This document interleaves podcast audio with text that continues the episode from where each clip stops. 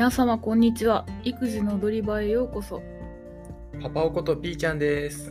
ママコことまーちゃんです。よろしくお願いします。よろしくお願いします。ぐだっちゃったね。はい、じゃあ今日の。はい。今日の話は学生時代のアルバイトの話をしてみようかと思いますけど。はい、ピーちゃんは学生時代アルバイトはしてました？私ですね、学生時代、私が最初にしたアルバイトって大学生の時はい。にやっとバイトしたんですけど、はい、あそこ、その時が初めて。うん、で、なんかあの、大学の授業のお手伝いと、あとそれとは別に、まあ、もう一個バイトしてたんですけど、それぐらいですね。なるほど。もう一個のバイトは言いにくいやつですか？いや、あの、就職先が決まって、はい。まあ、あの、し決まったのが、就職する、えどれぐらい前 ?1 年前にはもう決まってたのかな、ああはいで、そこの就職先で、あの、バイトをちょっとするみたいな。なるほどあの、要は家電量販店では就職一番最初はしたんですけど、はいはいそこのバイトをしましたね。そうなんですね、はい。授業のお手伝いあはいどうぞあ、いいですよ。授業のお手伝いですか？授業のお手伝いっていうのは学校からお金が支給されるんですか？あ、そうです、そうです。えー、なんで、なんか本当に、なんでしょう。生徒のわからない、他の生徒のうんわからないところを解決してあげるみたいな、本当に。ティーチングアシスタントってやつですねあ、そうでです、そうです、そうです。んっていうのやってましたね。へえまあ、でも本当に楽な仕事でしたよ、それは。あそんな気がしますね。私も自分がやってきたアルバイトの中で塾講師が一番楽だったのでそういう教える系っていうのは体力的に楽ですからね、そうですね。う。ん、あまーちゃんはどういうバイトしてきたの？他に？私は数々のバイトをしてきましたね。も高校生の頃にはドラッグストア。う、うん、レジとか品出しとかうん、お掃除とか。うん。まあ全般やってその後大学生でスーパーと某牛丼屋。それからあの一日で辞めたうどん屋。一日で、それ一番気になる。な。一日で辞めたうどん屋。話しましょうか。うん、一日で辞めたうどん屋。それからあの塾講師そして試験監督。うん。試験監督。試験監督も単発でやったことあります、うん、そんなのもあるんですね。そう。それで以上だと思います多分、うん。うん、結構やってきましたね。結構確かに数やってるけど、やっぱり、あれかな、一日で辞めたうどん屋だと、はい試験監督も気になるな。試験監督はあのなんか資格試験ってありますよね？あの、なんか、例えば、IT パスポートとかそういうやつ？ああそうそうそういうやつだけど、うん。医療系の資格の試験があってでその試験監督をやりたい人はいないかっていうのを学校で掲示板に掲示されてましたのでうん。それに応募して2日間だけやりましたうん時給おいくらぐらい？いくらだったっけな？でも特別高いとかではなかった気がしますね。日給8000円から1万円ぐらいだったような気がしますね。1日拘束されて。うん。ただあの仕事内容としてはあの紙を配って回収して数を数えてっていったあのすごい単純な作業だったので肉体的には非常に楽でした。拘束時間は長かったですけど、え、その、紙を配った後もさ、うん、回収するまでの時間って結構あるんじゃないの？そうなんです。だからあの具合悪そうな人がいないかなとか そういうのをちょっと見ながら、見ながら時間が経つのを待つっていう感じですね。なんかそれはそれでちょっと辛そうな。そうですね。かといってなんかねスマホいじったりとかもちろんできないそう自分のことをやるような感じでもないですからね。うんなるほどね。まあ考え事をするちょうどいい時間でしたね。うん。あとその一回一日で辞めてしまった。あーうどん屋の話。うん。うどん屋はあのー新規オープンのうどん屋さんだったんです。はいはい。それで新規オープンのうどん屋さんでアルバイトとして雇われたのが私を含め女性3人。うん。そしてプレオープンの日がありました。うん。プレオープンっていうのは通常のお客さんを入れるのではなくてうん。オーナーさんの知り合いを招待してうんあたかも営業してるような感じでスタッフは動きこの動線を確認したりとか。うん。でその飲食代はオーナーが持つというような感じでやってたんですけど。本番さながらの練習みたいな。そうそうそうそうそんな感じでうん。やってて。私その日に辞めたんですよね。その最初で最後の出勤日、うん。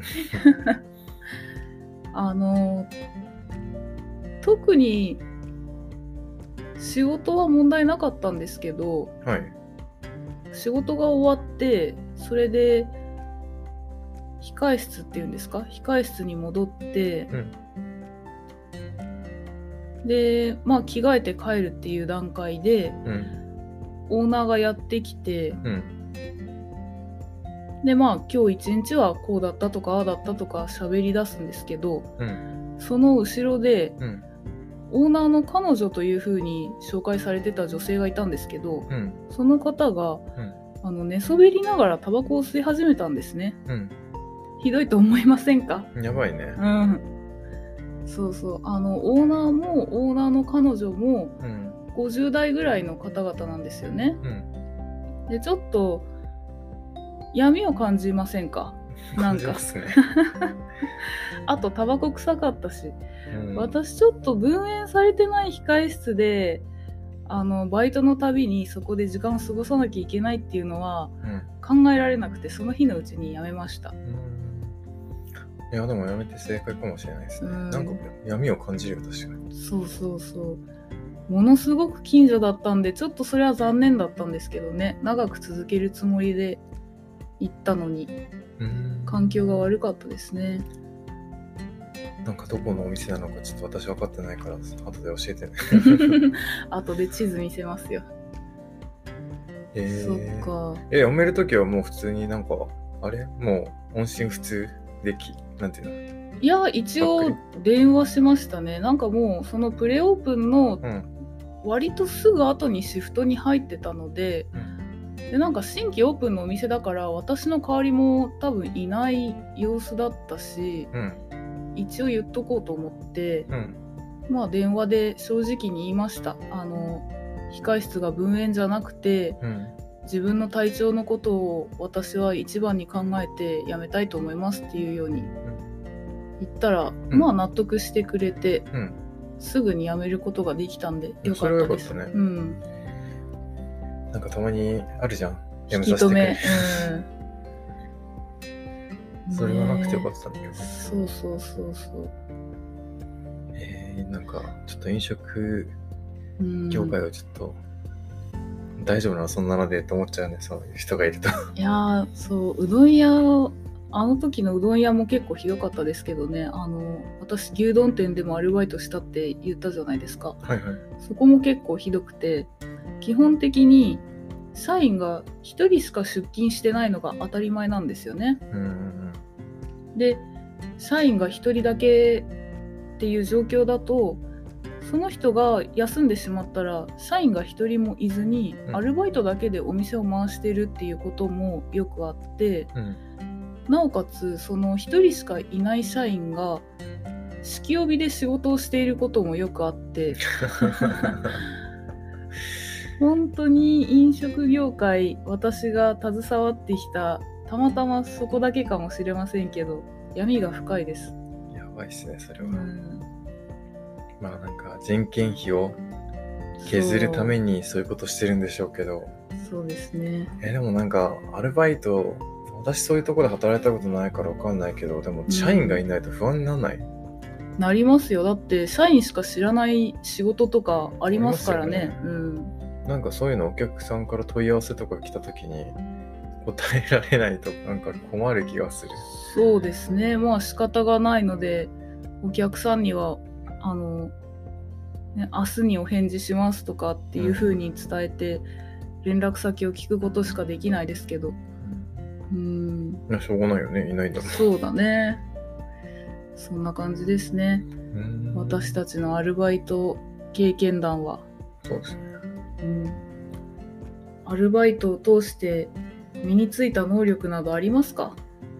え私ですか、い。あの学校のまあティーチングアシスタントに関しては、まあ、はい。皆無ですね、あそうなんですか？全くないですよだって。でもこう教えることによって自分の中で知識が固まったりとかっていうのはあるんじゃないですか？うーん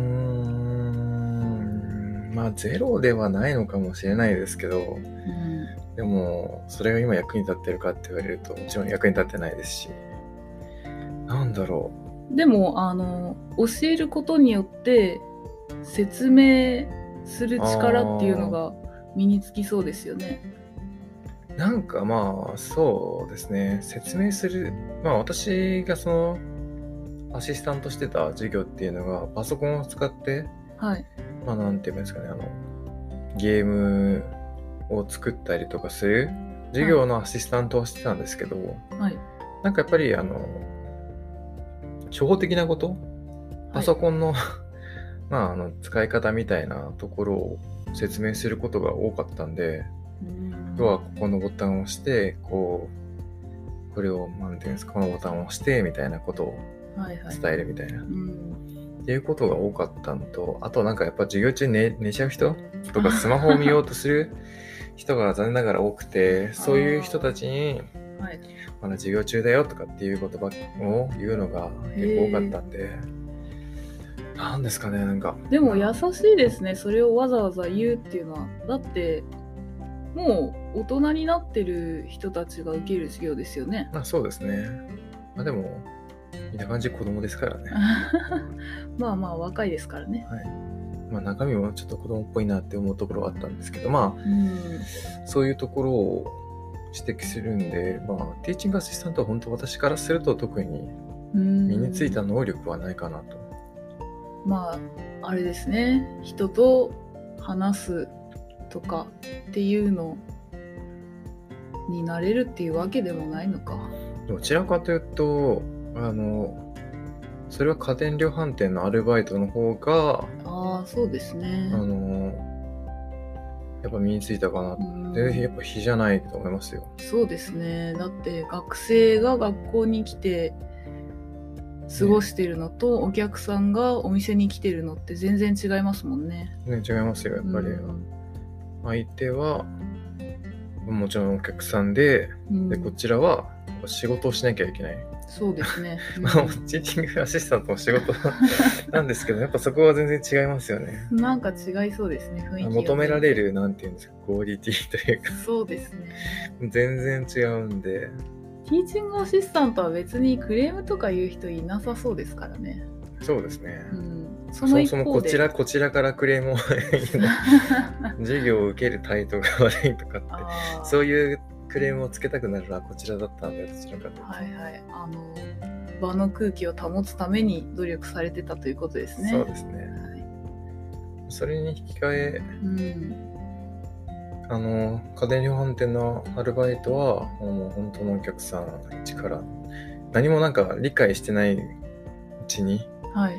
やっぱお客さんの対応とかをして、でそこからどんどん改善していかなきゃいけないし、実際にお金をもらって、そうです物ね。をその、まあ、お店にある在庫を販売するわけじゃないですか。やっぱ、はい間違えこともできないし、うん。ね、あとお客さんが求めてるものをもちろん提案しなきゃいけないとかって考えると、そうですね。本当に大変でしたね。しかもキャンペーンなんかがあるとまたその内容を自分が覚えて店頭に立たないといけないから毎日同じように仕事をするっていう惰性ではなかなかできなさそうですよね。そうですね。それ本当になんかもうちょっとうまいやり方なかったのかって私も思うんですけど、うん。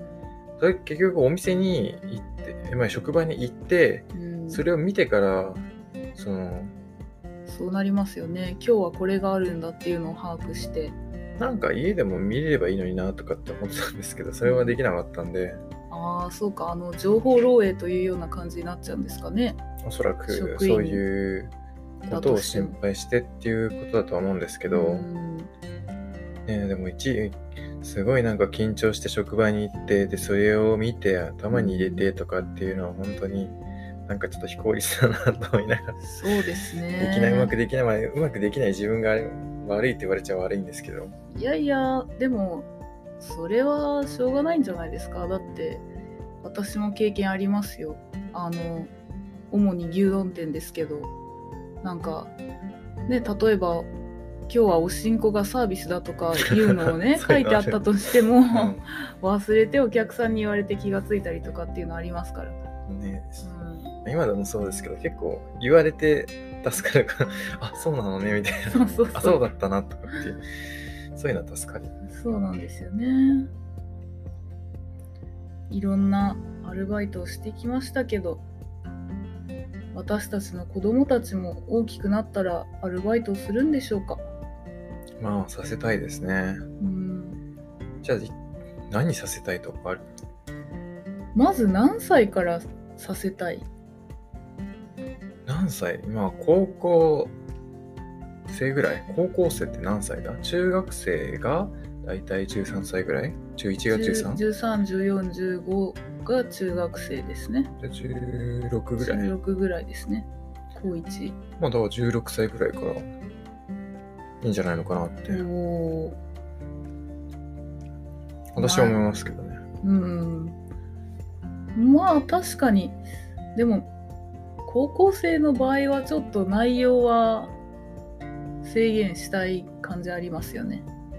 内容か。例えば居酒屋では働いてもらいたくないですよね。そうですね。うん。なんか非常に何でしょう。あの、うん。まあ、まだ16歳って未成年じゃないですか。そうですね。なんか未成年が立ち入ってはいけないうん部分の勧誘がすごい多そうですね。そうですね。まあ身近にお酒もあるし、うん。ね。まあそういう大人の人たちの出会いっていうのも、ちょっと、ちょっとさせたくないかな。させたくないですうねん、はい。もしかしたら今後なくなるかもしれませんけど子供たちにやってほしいアルバイトはよくあるレジとかファミレスとかっていうのをやってみてほしいなって私は思いますね。まあ対人うん、関係のアルバイトって、やっぱやっといて損はないですよね。対人っていう部分でももちろんやってほしいのがそれっていうのはあるんですけどどちらかというとマルチタスクに慣れてほしいっていう思いがあります。ああ、なるほどね。うん。あの、はっきり言って、試験監督とかは別にやってもやらなくてもいいと思います。お金のためにやるんだったら別にいいですけど、アルバイトとして経験しておきたいっていう意味では、そういうのよりも、マルチタスクに仕事をこなすようなものを一度やってみてほしいなって私は思ってます。うん、やっぱ重要だよね。一つのことにそう没頭することも大事だけど、ね、基本、どこ、どの仕事も、あれをやったりこれれをやったりとかっていうのをうんね、いろいろな仕事をうまくこなしていかなきゃいけないこ優先順位をつけるのに慣れてほしいですよね。と。うん。うん、まあそういう点で言うと私は、まあ私もね、そういう、確かに、ね、あの、マルチタスクの仕事いいなとかっていうのも、はい今聞いて思ったんですけど、はい私どちらかというと、なんかあの、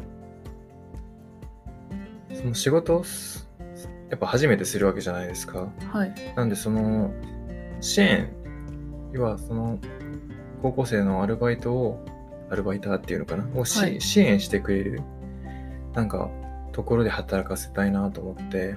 はい。やっぱりあの例えばですけど家電量販店とかでバイトした時とかもやっぱりあの、お客さんは実際に物を買いに来て、で、その、ね、家電スタッフに、あの、これ買いたい、あれ買いたいって言われた時に、やっぱり答えられないじゃないですか、最初は。全然。でそういう時に、あの、なんか、やっぱり、まあ、わかる人に、じゃあおし、あの、呼んできてもらっていいとかってまだ何言ってくれるお客さんだったらいいんですけど、はい。なんか、その、罵声 なぜわからないんだっていうとか言う人もいるわけじゃないですか。はいはい。なんで、なんかそ、まあ、それはしょうがないよ。まあ、しょうがない、言われてもしょうがないんですけど、でその後に、やっぱ支援してくれる先輩とか、周りの人がいる対応してくれるフォローしてくれるところだったら、なんかいいのかなっていう。そういう体制ができてる職場がいいっていうことですね。うん、じゃないとなんかその、初めての仕事がトラウマになっちゃいそうでさ。確かに。でもきっとそういうのって入職してみないとわからないことですよね。ね運要素がものすごく強いですね。うん、その点で言うと私みたいにその就職が決まっていてそこに就職が決まっていてそこでアルバイトするとなるとやっぱ手厚いサポートはうんま確約というか決まってるよねだってじゃないとその前にうん 辞めますとかなっちゃうから また人を採用するのが、ね、ものすごく手間ですからね。ねそうなっちゃうからじゃあなんていうのそこに就職が決まってなくてもねあのそういう手厚いサポートしてくれるっていうところがうんあればいいんだけどね、分かってるよね。そうですね。そうだと思います。もしかしたら私たちが今知ってるアルバイトっていうのは、もうこれからどんどんなくなっていくかもしれませんね。ああ、そうだね。配膳もロボットが最近やってるし、やってるお店あるよね。ね、焼肉屋さんの配膳をロボットでやってるお店が近所にありまして、ね、もう店員さんどんどん減ってくんじゃないかっていうふうに思います。コンビニとかももうセルフレジすごいたくさん台数並んでるコンビニもありますしね。ね、多いよね。んうちの近所のやつも改装してセルフレジいっぱい増えてたから、うんあれ、ほんとどんどん人が減ってくかもね。もうなんか注文もタブレットが主流ですし机にあるタブレットでねうん。困った時だけ店員さんを呼ぶとかっていう感じになっていくんでしょうね。でも今後、それを作る側の、うん、やっぱ人間が重宝されるのかなっていう気もしますし、そうですね。でもだからといって、ね、人を全部減らすっていうのって、うん、やっぱ難しいじゃないですか。うん、そ確かに。こをどう見極めて、まあ、まあバイトに関しては、まあそこは、じゃあ例えばですけど、このお店ではもう、なんていうんですか、レジとか、そういう求人なくなっちゃったら別のとこで探そうとか探してもらって、そうですうね。ん、その時代に合ったお仕事を、うん してもらうしかないかな。そうですね。バイトにだってそこまで求められても困るもんね。うん、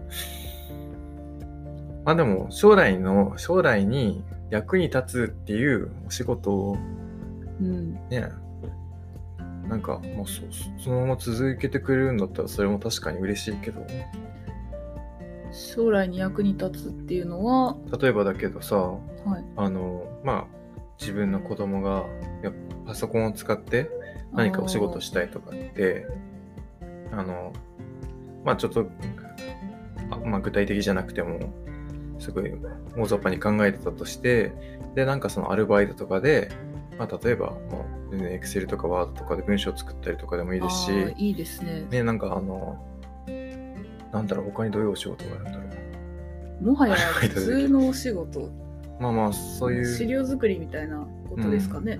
とかでもいいし、なんかそのパソコンを触って仕事ができて、できるようなとこだったら、まあ、そあの、やっぱ経験になるわけじゃないですか。そうですね。それ一番いい気がしますね。うん、だから、うん、そこまでにはなんかやりたいことも多少ね見つけといてくれると、うん、というか見つけ出せてあげてるといいんですけどね。そうですねいろいろ経験させてあげて何が好きなのか自分で分かるようにしてあげたいですね。うん、うん、まあ、あとはそうですね。なんか犯罪につながるようなバイトじゃなければもちろん。ね、なんか最近いろいろと、ね、振り込み詐欺とかあるじゃないですか。そう、中それの、うんなんか私に、なんて言うんだっけ、受け子？受け子だっけ。あれは絶対嫌だ。ね、犯罪は論外ですね。そうですね。そういうのじゃなければ。かな。そうですね。こんな感じで私たちが今まで経験してきたことそれから子供に求めることを話してみました。有意義でしたね。そうですね。はい。本日はお聞きくださいましてありがとうございました。次のポッドキャストでお会いしましょう。バイバイ。バイバイ。